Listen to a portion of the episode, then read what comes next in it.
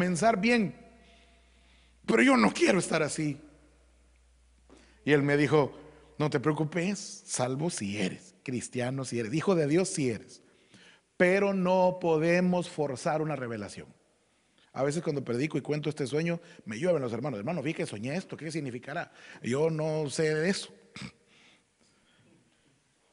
Así que si usted tiene un sueño y me lo va a contar, no sé si voy a tener alguna respuesta. Eso depende de Dios. Yo creo que no sé. Pero Dios no me, no me usa mucho en esa área a mí. Pero lo que sí me dijo mi pastor fue, me dijo, mira, cuando Dios da una revelación, también da la interpretación. Pero no puedes forzar las cosas porque si no, le vas a encontrar interpretación y tal vez no es lo que Dios quería decirte. Así que mejor cálmate y deja que el tiempo pase y que el Señor te vaya poco a poco mostrando lo que había ahí. Y dicho y hecho, eso pasó hace cinco años.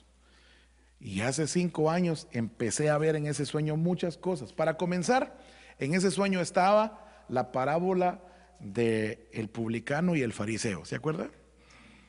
Que llegó el fariseo a decir, eh, gracias porque soy ladrón, pero no como los demás, ni siquiera como este publicano. En la parábola del publicano y el fariseo, Carlos era el publicano y yo era el fariseo. Porque yo estaba diciendo, como decía el fariseo, el fariseo decía, yo ayuno, yo hago esto. Yo decía, yo canto, yo predico, yo hago esto, yo hago aquí, yo hago allá. Pequé, pero miren lo que hago. Y Carlos a lo que llegó fue a pedir ayuda. A decir, no me merezco nada, pero sí se puede. Si hubiese para mí algo de misericordia. de todo lo que me están acusando tienen toda la razón y me merezco lo que están diciendo, pero si hubiese misericordia. Carlos apeló a la sangre de Cristo, yo apelé a mis acciones. Si está conmigo. Es que el silencio se parecía que está. Si cierro los ojos, pues estoy solo.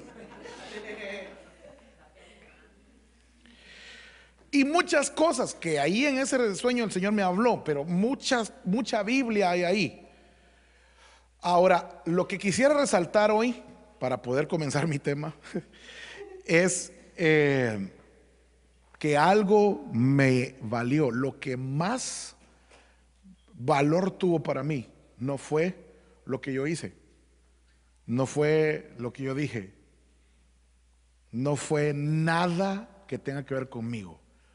Lo que según ese sueño Dios me mostró que tenía más valor, mucho valor, fue la intercesión de Jesús por mí. Y una de las cosas que ha despertado en mi vida esa revelación ah, últimamente es a buscar y a darme cuenta de que Jesús intercede por nosotros. Y yo cuando a mí me decían que Jesús intercede por nosotros, yo decía, amén, sí, sí, cierto. Estaba muy de acuerdo, pero no sabía nada de eso. Hasta que empecé a buscar en la Biblia acerca de las intercesiones de Jesús por nosotros, porque le cuento que es importante que nos demos cuenta qué cosas son las que Jesús pide por nosotros. No solo es de darnos cuenta que pide por nosotros, sino también tenemos que saber qué cosas son las que Jesús está pidiendo por nosotros. Y ahí nos vamos a dar cuenta de tanta bendición que no nos merecemos y que únicamente la recibimos porque es una respuesta del Padre al Hijo. O sea que lo estamos recibiendo nosotros porque el Padre ama al Hijo, no porque nos ame a nosotros. No estoy diciendo que el Padre no nos ama. Lo que estoy diciendo es que todo lo que recibimos no es porque logremos algo, es porque el Hijo se lo pidió al Padre. ¿Sí me va a entender? Ahora, quisiera que miráramos entonces algunos versículos que nos hablan de eso. Ah, me voy a saltar algunos versículos para poder eh, ilustrar esto. Mire usted, vamos a leer, dígale a su vecino, vamos a leer bastante. Vaya, ok. Entonces, ayúdeme a leer, porque vamos a leer todo el capítulo. ¿Qué vamos a leer? pero no se eche un viaje astral, porque a, media, a medio capítulo usted dice, ay Dios mío, ¿y cuántos versículos tendrá este capítulo? Y a saber, hermano, voy a leer lo que el Hijo pide por usted. Yo no quisiera que ese sueño se me hiciera realidad. Y tampoco quisiera que ese sueño se le haga realidad a usted. Así que miremos lo que hay ahí. Dice, estas cosas habló Jesús y alzó los ojos al cielo. Dijo, alzando los ojos al cielo, dijo, Padre, la hora ha llegado. Glorifica a tu Hijo para que el Hijo te glorifique a ti. Por cuanto le diste autoridad sobre todo ser humano, para que dé vida eterna a todos los que tú le has dado. Y esta es la vida eterna, ojo con ese versículo, porque en Juan 3 Jesús dice, esta es la condenación, y dice la condenación. Y aquí en el 17 dice, esta es la vida eterna, y lo define. Y esta es la vida eterna, que te conozcan a ti, el único Dios verdadero, y a Jesucristo, a quien has enviado. Yo te glorifiqué en la tierra habiendo terminado la obra que me diste que hiciera. Mire, esta es la última oración de Jesús. ¿Qué estamos aquí? ¿Qué estamos aquí leyendo? La última oración de Jesús. Es más, esta es la última vez en la tierra que en la tierra Jesús intercede por nosotros. Tú dirás, no hermano, porque en la cruz dijo, perdónanos. No, ese era por el mundo. Pero esta es la última vez que intercede por nosotros y vamos a verla. Mire usted, fíjese bien. ¿Sí está leyendo conmigo? Vaya. Y ahora, glorifícame tú, Padre, junto a ti, con la gloria que tenía contigo antes que el mundo existiera. Ojo con esto. Agarre ese pedacito, pongo a la parte porque lo vamos a usar después. Con la gloria que tenía contigo antes que el mundo existiera he manifestado tu nombre a los hombres que del mundo me diste. Ahí empezamos a aparecer nosotros en la ecuación. ¿Ya lo vio? He manifestado tu nombre a los hombres que del mundo me diste. Eran tuyos y me los diste. Y han guardado tu palabra. Pero si usted se da cuenta, a un tiro de piedra habían unos que Jesús le dijo que oraran y que estaban haciendo. Durmiendo. En otras palabras, lo que le quiero decir es, Jesús habla bien de usted. Jesús no llegó a decir al Padre, mira, dormidos están estos. No, no. Jesús llegó a decirles, y han guardado tu palabra. Entonces te vine a decir, tienes a Jesús, aunque después se las arregló con ellos, ¿verdad? Después los vino a regañar, ¿sí o no?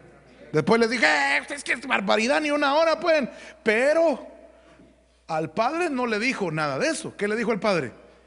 Han guardado tu palabra. En otras palabras, mi amado hermano, tenga la plena confianza de que Jesús habla bien de usted. Sigo. Ahora han conocido que todo lo que me has dado viene de ti, porque yo les he dado la palabra que me diste y mire qué dice que hicieron ustedes. Y la recibieron. Y entendieron que en verdad salí de ti. Y creyeron que tú me enviaste. Aquí empiezan los ruegos. Yo ruego por ellos, no por el mundo. Ojo, aquí no está pidiendo por el mundo. Después va a pedir por el mundo. ¿Por quién está pidiendo aquí? Yo ruego por ellos, no por el mundo, sino por los que me has dado, porque son tuyos. Y todo lo mío es tuyo y lo tuyo mío.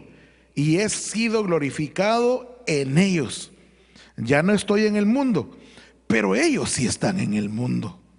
Y yo voy a ti, Padre Santo, mire qué lindo le dice, guárdalos en tu nombre, el nombre que me has dado, para que sean uno, así como tú y yo somos uno.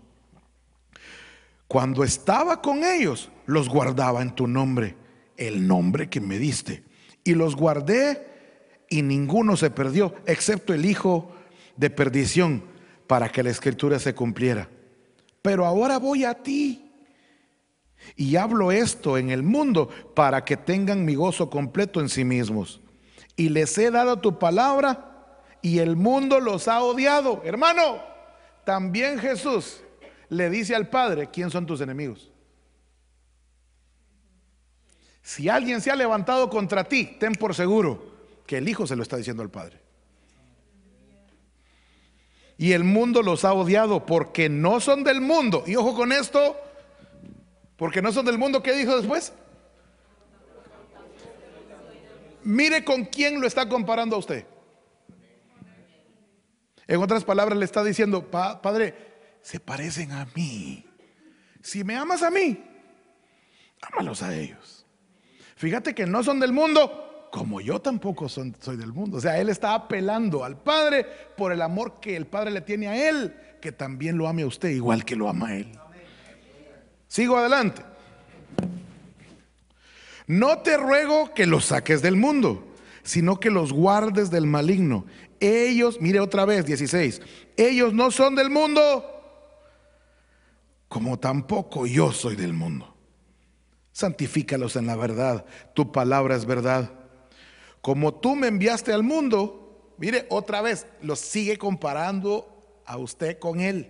Como tú me enviaste al mundo, yo también los he enviado al mundo y por ellos yo me santifico para que ellos también sean santificados en la verdad. Mas no, ok, mire usted ese versículo 20, porque alguien dirá, ay hermano, pero esos son los discípulos de Israel allá. Bueno, mas no ruego solo por estos, sino también por los que han de creer en mí por la palabra de ellos. Ah, ¿de quién estoy hablando ahí? Hoy sí, de nosotros, ¿verdad? Mire, aún a usted y a mí nos metió Jesús en esa oración. Sigo adelante. Para que todos sean uno, como tú, oh Padre, estás en mí, ojo con esto, y yo en ti, que también ellos estén en nosotros. Mire, ¿dónde lo metió usted? Porque el mundo, para que el mundo crea que tú me enviaste, la gloria que me diste les he dado, para que sean uno, así como nosotros somos uno yo en ellos, tú en mí, para que sean perfeccionados en unidad, para que el mundo sepa que tú me enviaste y que los amaste tal como me has amado a mí. Ojo, ojo, y que los amaste.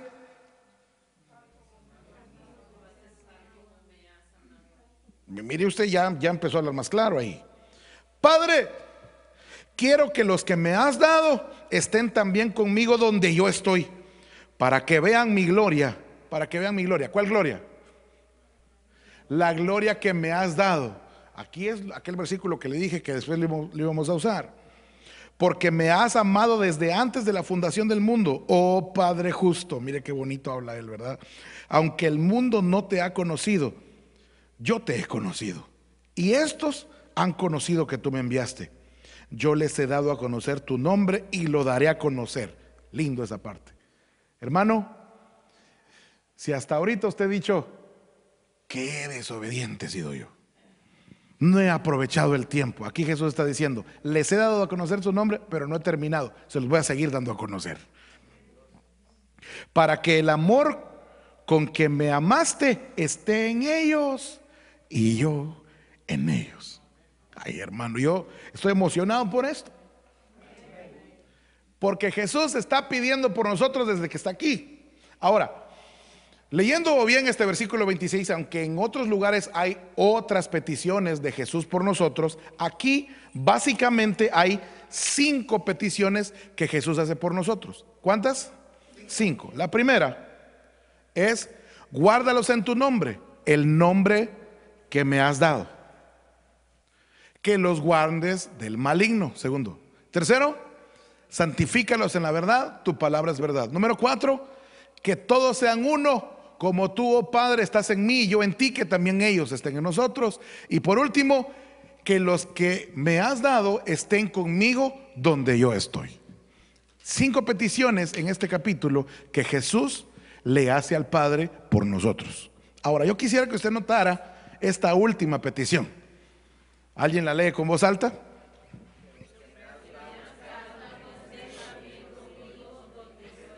Ok, eso que está ahí es el arrebatamiento.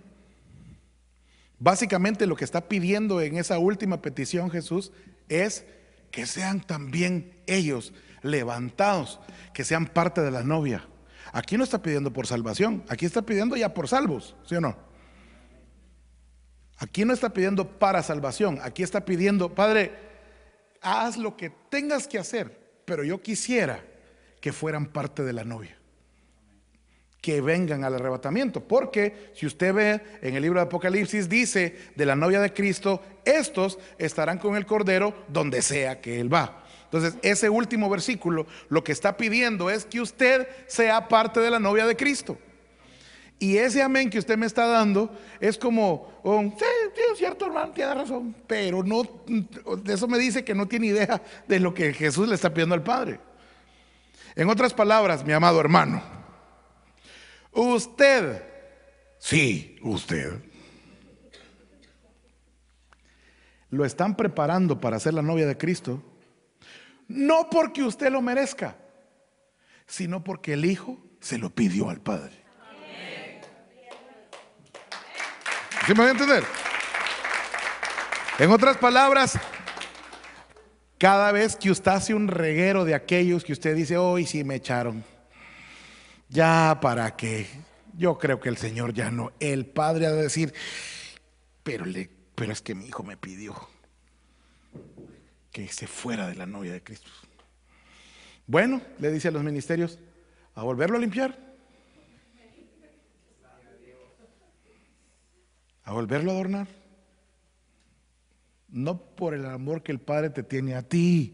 No estoy diciendo que no te ame, pero imagínate el amor que el Padre le tiene al Hijo. Con ese amor es que te prepara.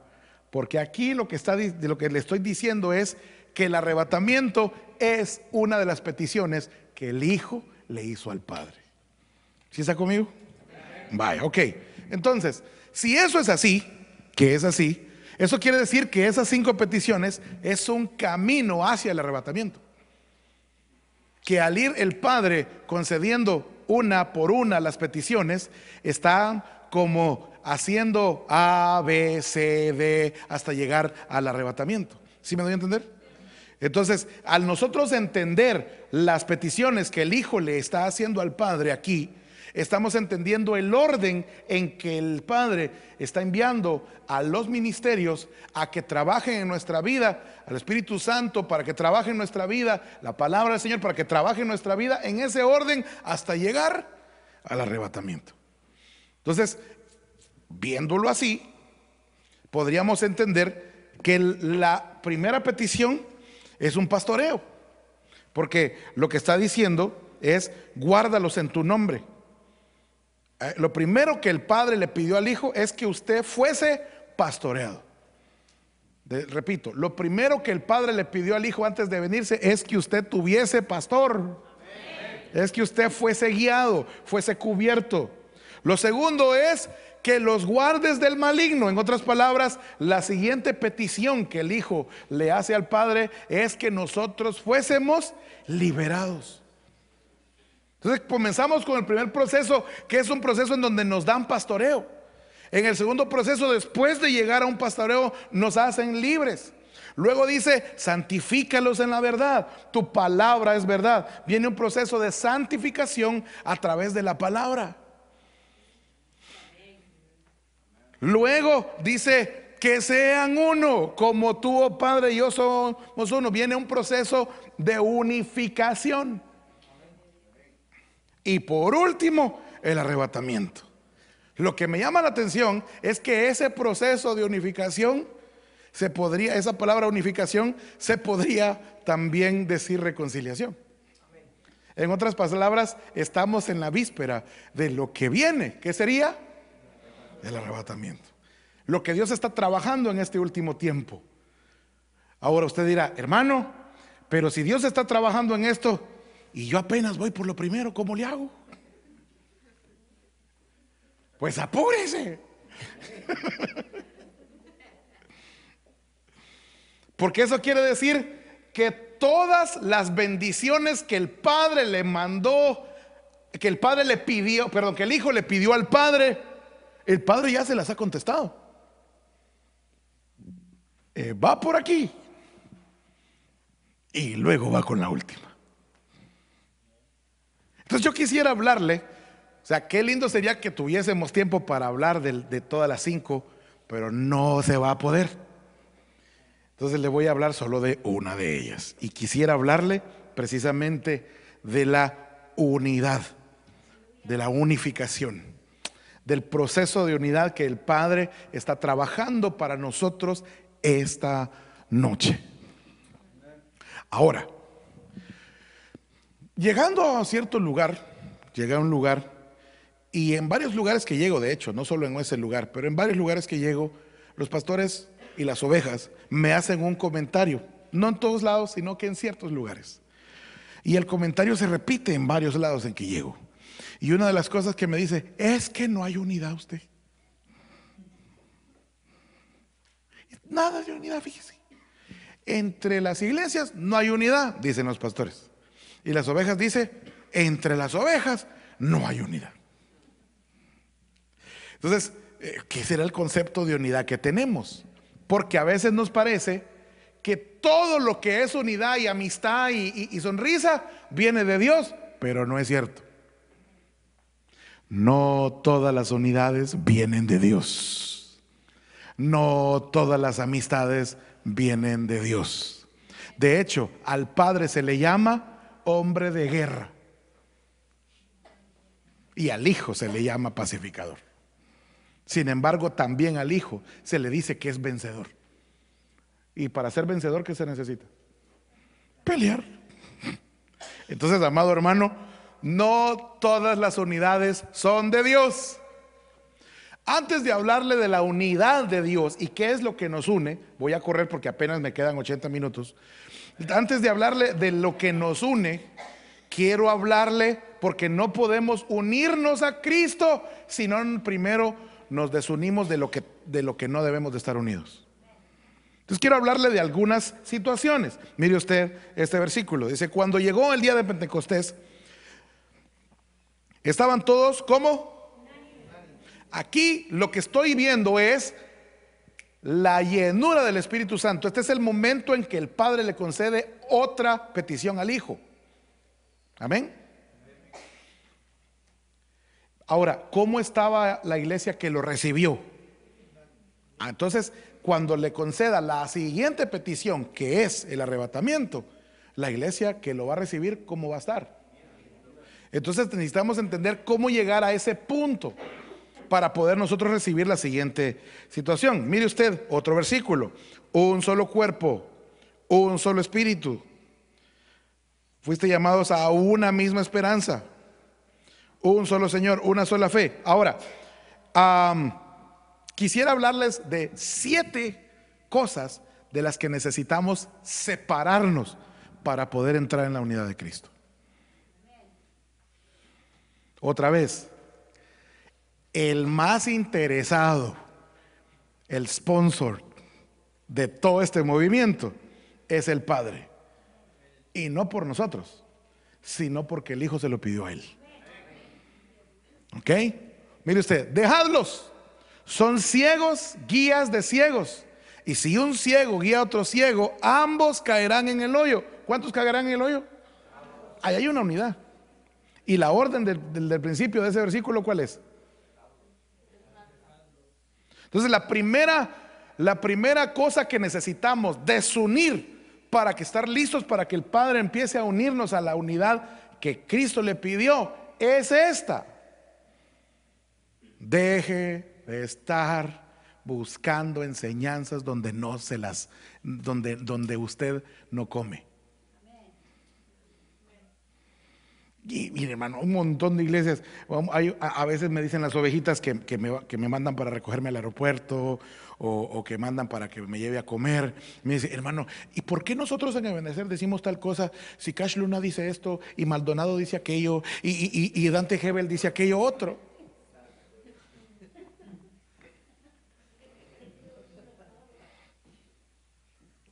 Pero es que fíjese que mi pastor allá en Tangamandapio dice que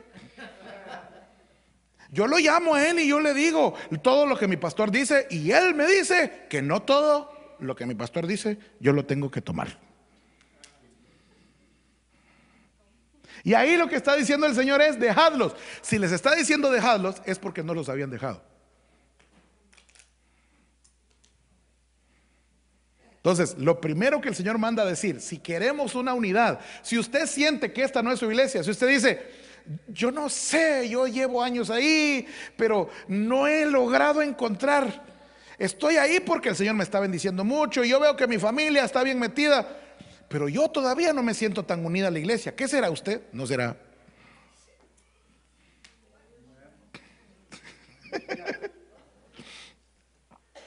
que todavía está recibiendo enseñanzas de a saber quién y estás todavía unido a otro ciego. Y cuando le toque a aquel caer, ¿a quién creen que va a llamar?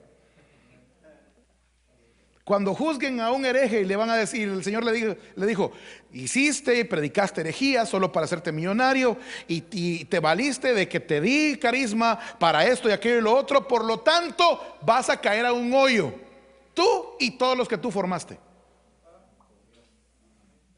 Y usted ahí. Dejadlos. Pero bueno, sigo adelante porque necesito llegar a otro lugar.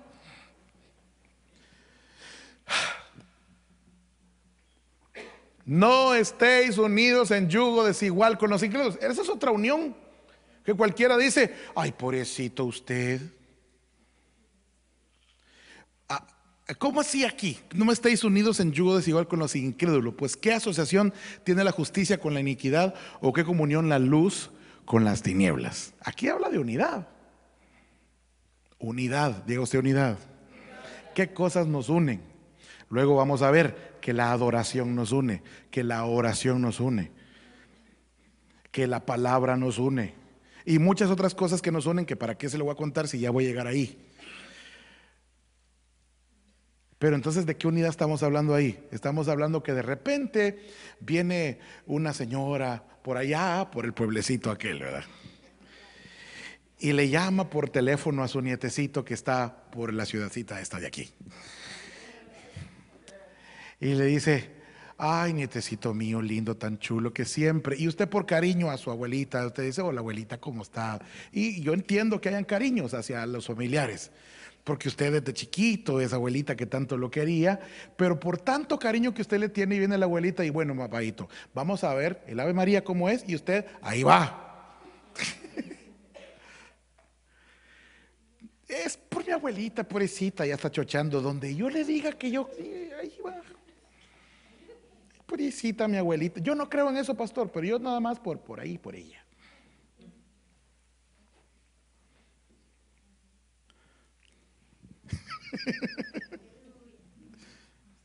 Pero ahí está diciendo, no le, de nuevo, no le estoy diciendo que no le llame a su abuelita. No lo estoy diciendo. Lo que estoy diciendo es que no haga unidad de adoración con ella. No es necesario que usted haga unidad de adoración con ella para que ella se dé cuenta que usted la ama. Si la mejor, la mejor forma de amarla sería dándole la verdad.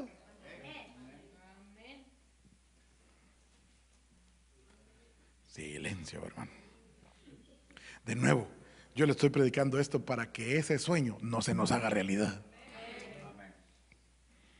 sino que nos agarre el Señor bien unidos y que seamos de la iglesia que se va con Él. Porque ¿cuántos arrebatamientos van a haber? Uno, en otras palabras, o sea, perdón, ¿cuántos arrebatamientos para la novia de Cristo van a haber? Uno, eso quiere decir que si no estamos unidos, se van a llevar algunos y los otros, ya no hay otro arrebatamiento. Mejor estemos unidos para que nos vayamos. Ok, sigo, son siete unidades que necesito desunir o hablarle de que hay que desunir. ¿O qué armonía tiene Cristo con Belial? ¿O qué tienen en común un creyente con un incrédulo? ¿Cómo así, hermano? Bueno, resulta que yo antes, le voy a hablar de mí, no le voy a hablar de usted, le voy a hablar de mí. Mis mejores amigos eran los no cristianos. Porque yo decía, no, hombre, aquellos, con aquellos sí, ah, sí, buenos amigos. No como esta bola de. Empezaba a insultar a mis propios hermanos. Aquí el Señor lo que está hablando es: no vas a ser amigos en la iglesia mientras no dejes de estar así piquito que querés con los amigos que no son de la iglesia. ¿Usted me está diciendo que deje mis amistades? No. Lo que le estoy diciendo es que no esté unido a ellos, que no hayan unidades. ¿Será unidad ver un partido? No, en ningún momento. Usted, yo digo que no hay problema en ir a ver un partido. Pero ¿será una unidad guardar un secreto? Eso sí es una unidad. Mira vos, fíjate que si mi esposa te llama, decile que estoy con vos. Y el cristiano le está guardando el secreto ese al otro. Esa es una unidad. Yo le estoy hablando de ciencia ficción, yo realmente no sé nada de nadie.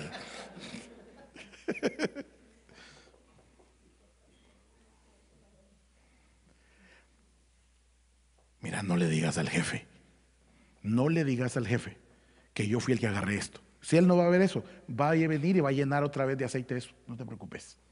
Pero yo me llevo estas botellas de aceite y no digas nada, ¿ok? Me guardas el secreto, somos amigos. Llega tu jefe y le dice al cristiano, ¿quién se llevó esto de aquí? No, eso estaba vacío ahí, mentiroso el otro por porque están uniendo. Se está uniendo un cristiano con un impío. Otra vez el silencio suyo, ese, fíjese que me dice que en algún callo me estoy parando.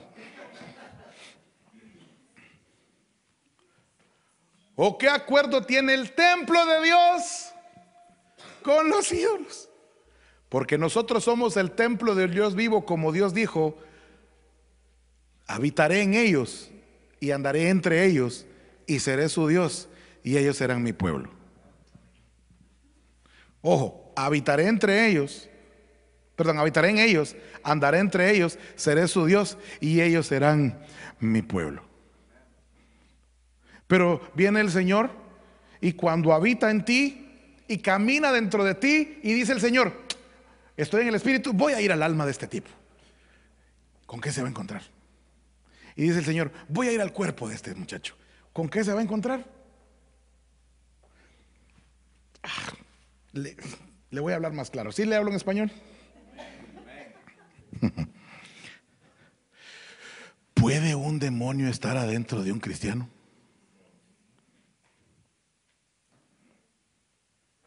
Es que unos dicen sí y otros dicen no.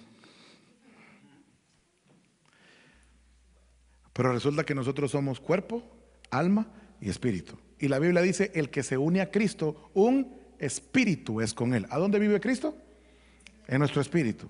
Y cuando un demonio entra, ¿a dónde entra? ¿Al cuerpo, al alma o al espíritu? Al cuerpo. A, entra al cuerpo. A eso se le llama contaminación. Contaminación es un demonio dentro del cuerpo. ¿Qué es contaminación? Mm. O sea que cuanto algo te contamina, no es que entra sucio cósmico y que estoy contaminado, no, es un demonio dentro de tu cuerpo. ¿De qué estoy hablando? Estoy hablando, por ejemplo, de cosas que te contaminan. ¿Ya, ya me entendieron? pueden ser videos, pueden ser pláticas, pueden ser amistades, pueden ser programas de televisión, música, lugares, etcétera. Es que esas cosas, fíjese que después de que yo hablo con, con mi prima, usted, ¿y quién es su prima? Una prima con la que me llevo yo desde que estábamos bien chavillas. Con ella compartimos muchas cosas que han pasado en la vida, usted viera usted. ¿Qué para qué decir? Dicen. y han sido tan pícaras las dos juntas que ya no es necesario que digan nada. La prima solo tiene que decir, ah, ¿verdad? Y ya se acuerda ella de toda una vida con no sé quién. Entonces la plática con la prima la contamina. Y después viene a la iglesia toda contaminada. Pero ¿a qué me refiero con la palabra contaminación de nuevo? Usted está diciendo, pastor, que adentro de mi cuerpo puede haber un demonio. Pues sí.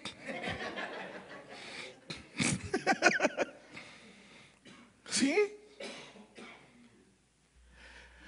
¿O por qué cree usted que cuando está el culto bien bueno, a usted le da sueño?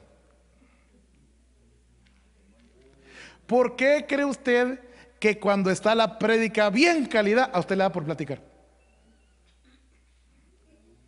¿O por qué cree usted que está el culto en lo mejor y usted por dentro está poniendo la película Rambo?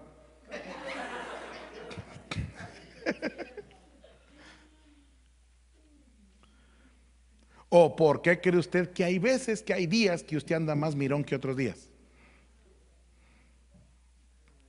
Hay días en que usted está, bien enfocado, bien bonito, bien contento, pero hay días en que usted como que se le van los ojos. Porque, porque ando así, Señor, ay Dios mío, no, no, no, no, no, ya no, ya no, ya más, ya no más. Saque esa cosa de ahí.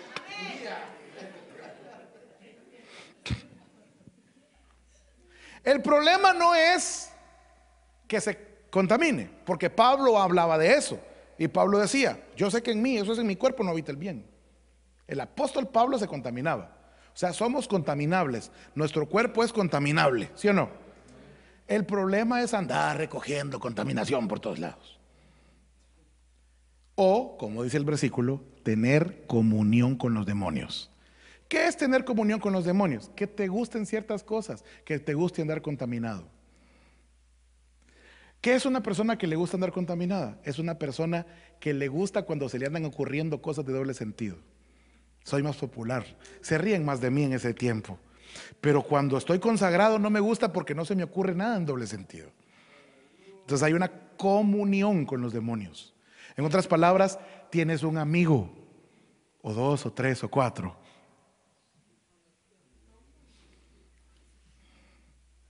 Aleluya. Que de repente te llegan a tocar la puerta y te dicen, ya días no hablamos usted.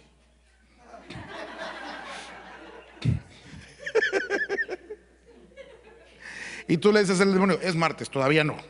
Me acabo de consagrar.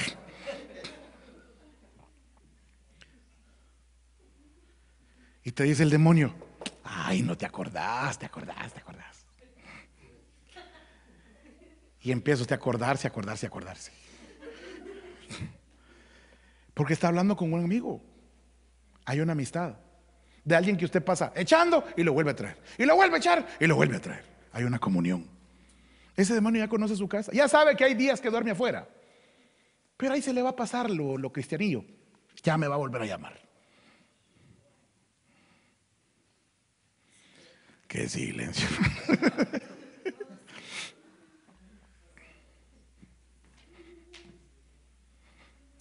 Tengo un amigo que se le apareció el diablo. En serio, así. Esto, y me dijo que el diablo le dijo, tengo eso fue un proceso que pasó él, en donde él tuvo una revelación en donde eh, vio a Satanás y también vio al Señor Jesús y fue algo muy lindo al final de todo.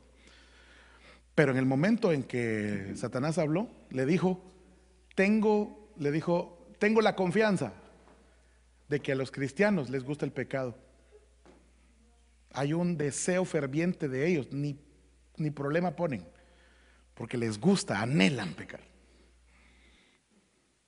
Pero aquí yo no estoy hablando del pecado, estoy hablando ya más allá, peor todavía, cuando no solamente es que pecaste, es que ya tienes una comunión, una amistad, una unión con los demonios.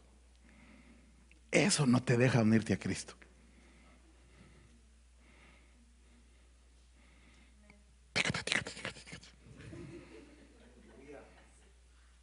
Hoy te vine a decir que el hijo le pidió al padre que te fueras con él.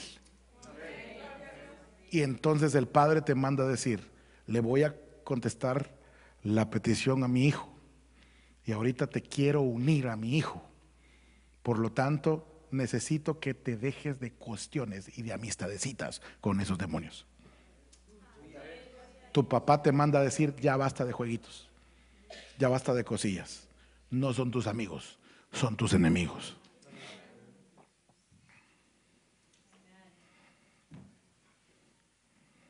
O sea que aquí el punto no se trata que si estás contaminado o no. Sí, es malo andar contaminado, pero es peor tener ya una comunión, tener ya una amistad, conocer que se siente tener ese demonio adentro y al no tenerlo, extrañarlo.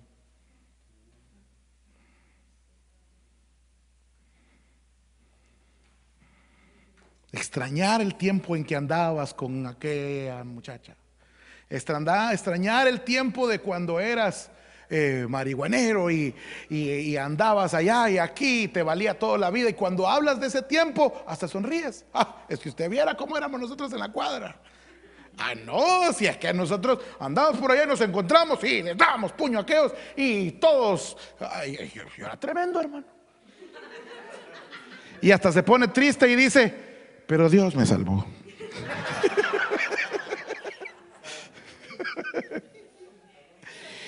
y cambió mi vigida. Y ya las cosas no son iguales. Y soy una nueva criatura. Y me limpió.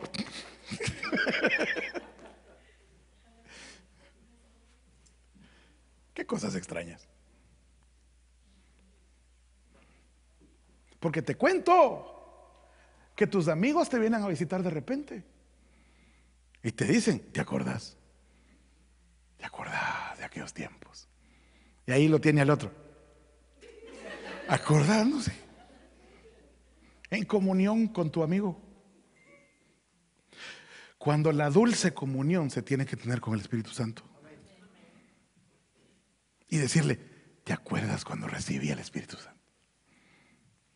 ¿Te acuerdas cuando recibí a Cristo? Hablar así. Pero no, te estás acordando cuando perdiste tu virginidad. Te estás acordando cuando tenías no sé cuántas novias. Te estás acordando cuando le hiciste no sé quién a no sé qué. Cuando robaste aquí y le diste allá. Cuando tenías no sé cuánto y aquí. Eso es lo que recuerdas. ¿Con quién tienes comunión? Y no estoy hablando de amigos de carne y hueso. Estoy hablando de seres espirituales. O con el Espíritu Santo o con otros amigos.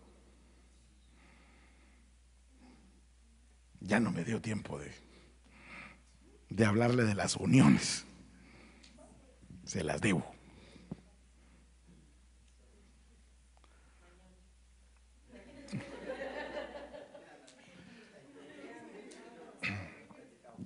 Pero sí es importante que antes de unirnos a Cristo, quitemos toda unión con las tinieblas. Y una de ellas es la unión con los falsos maestros. Es la unión con las falsas amistades y la unión con los demonios. No me dio tiempo de hablarle de las otras tres desunidades. Pero votando este régimen que ahora impera, alcanzamos mucho. Y lo que necesitamos es entender que aunque hayan vivido entre nosotros esos demonios, no son nuestros amigos. Y que ellos piensan que, que somos casa de ellos, pero no es cierto. Según este versículo, somos casa de Dios. Así que necesitamos hacer una declaración de enemistad y dejarles bien claro, no soy tu amigo y no eres mi amigo. Somos enemigos. Y renunciar a sus recuerdos, y renunciar a sus deseos, y renunciar a sus gustos. Creo que es tiempo de eso. Póngase de pie. Tanto que hablar, pero el Señor quiso hacer esto.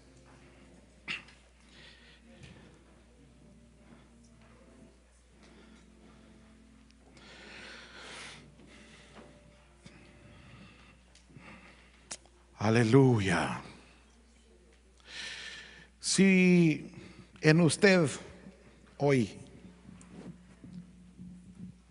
está el deseo de comenzar una amistad con Dios, le voy a pedir que en los últimos 10 minutos que tengo pase al frente y podamos hablarle a Dios.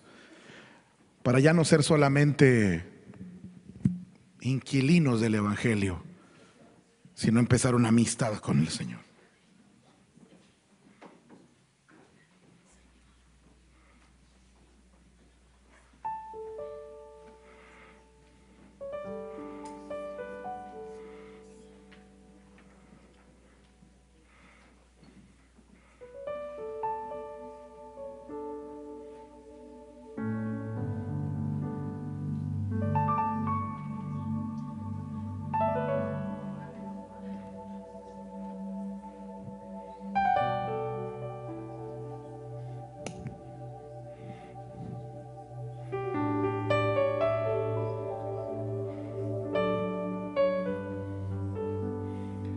Si el Señor preguntara hoy, ¿de quién es esta casa?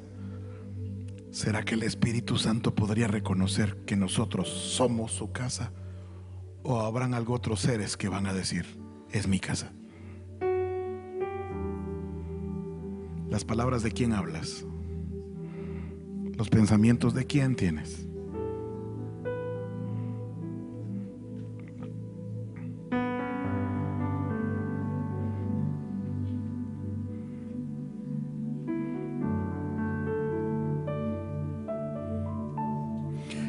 Los deseos de quién.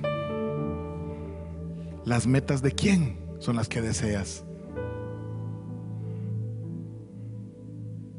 ¿Quién te hace sonreír? ¿Quién te hace anhelar? ¿Quién te hace soñar? ¿Quién te hace querer?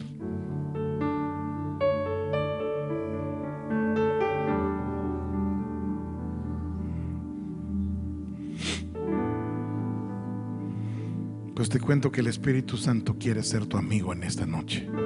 Pero antes, tienes que pedirle perdón al Señor. Si quieres, puedes pedirle perdón al Señor por las amistades que hemos hecho con los enemigos de Dios.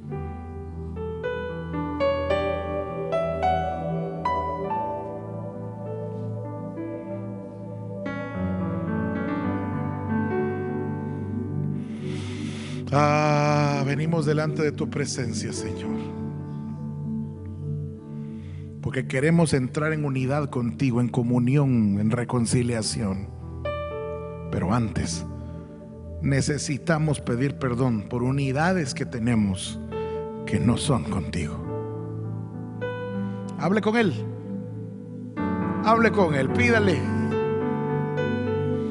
Pídale perdón. Dígale, Señor, confieso que lo que hago me gusta. Y a pesar de eso, yo quisiera renunciar. Yo quisiera no seguir en lo mismo y te pido perdón. Y te pido ayuda.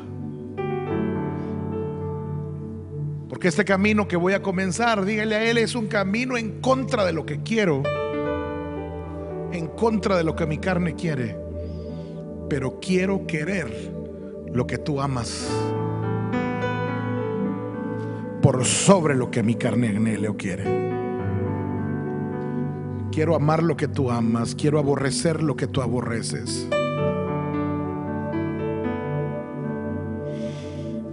Quiero acercarme a ti.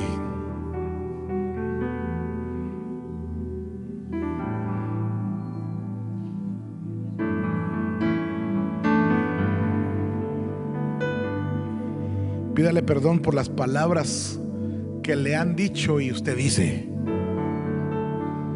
Por los pensamientos que le influyen y usted acobija. Por los recuerdos que le traen y usted los disfruta. Pida perdón por esas cosas. Por la comunión que ha habido con los enemigos de Dios.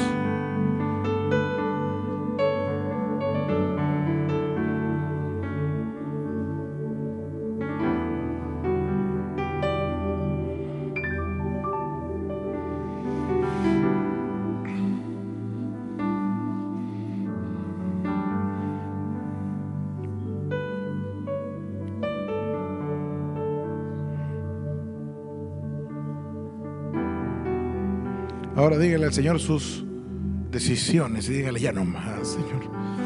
Ya nunca más. Hoy tomo la decisión de cambiar completamente estas cosas. Pero solo no voy a poder. Por lo tanto, necesito de tu ayuda.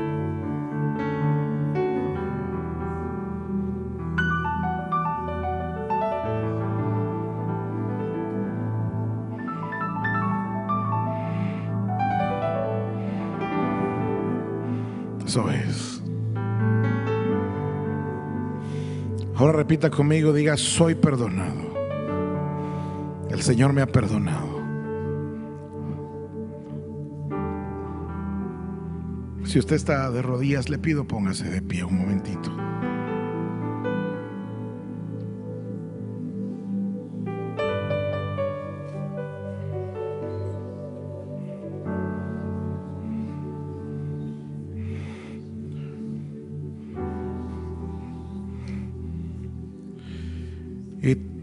Y lo que vas a hacer es un acto de fe bien fuerte.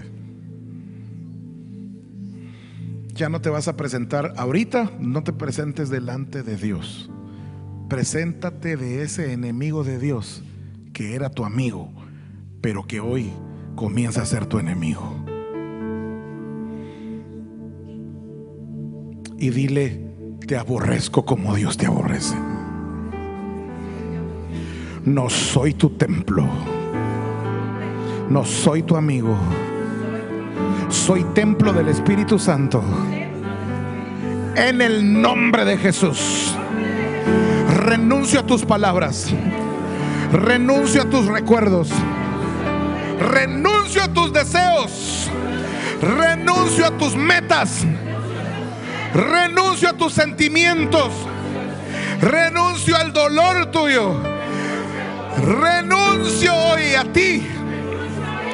En el nombre de Jesús. Te vas fuera. Fuera de mi vida. Fuera de mis ojos.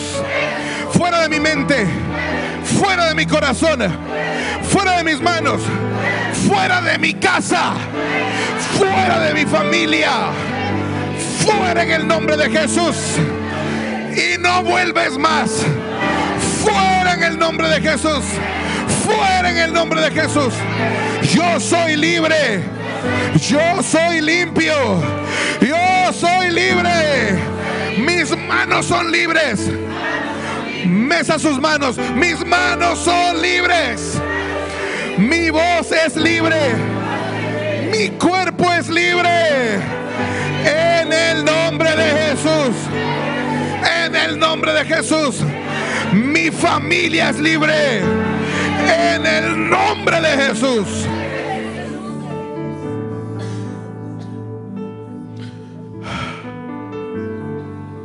Si sigue la batalla, usted siga peleando. Si ya libró batalla, dele gracias a Dios. Si todavía hay batalla ahí, usted siga adelante. Este es un día de romper cadenas.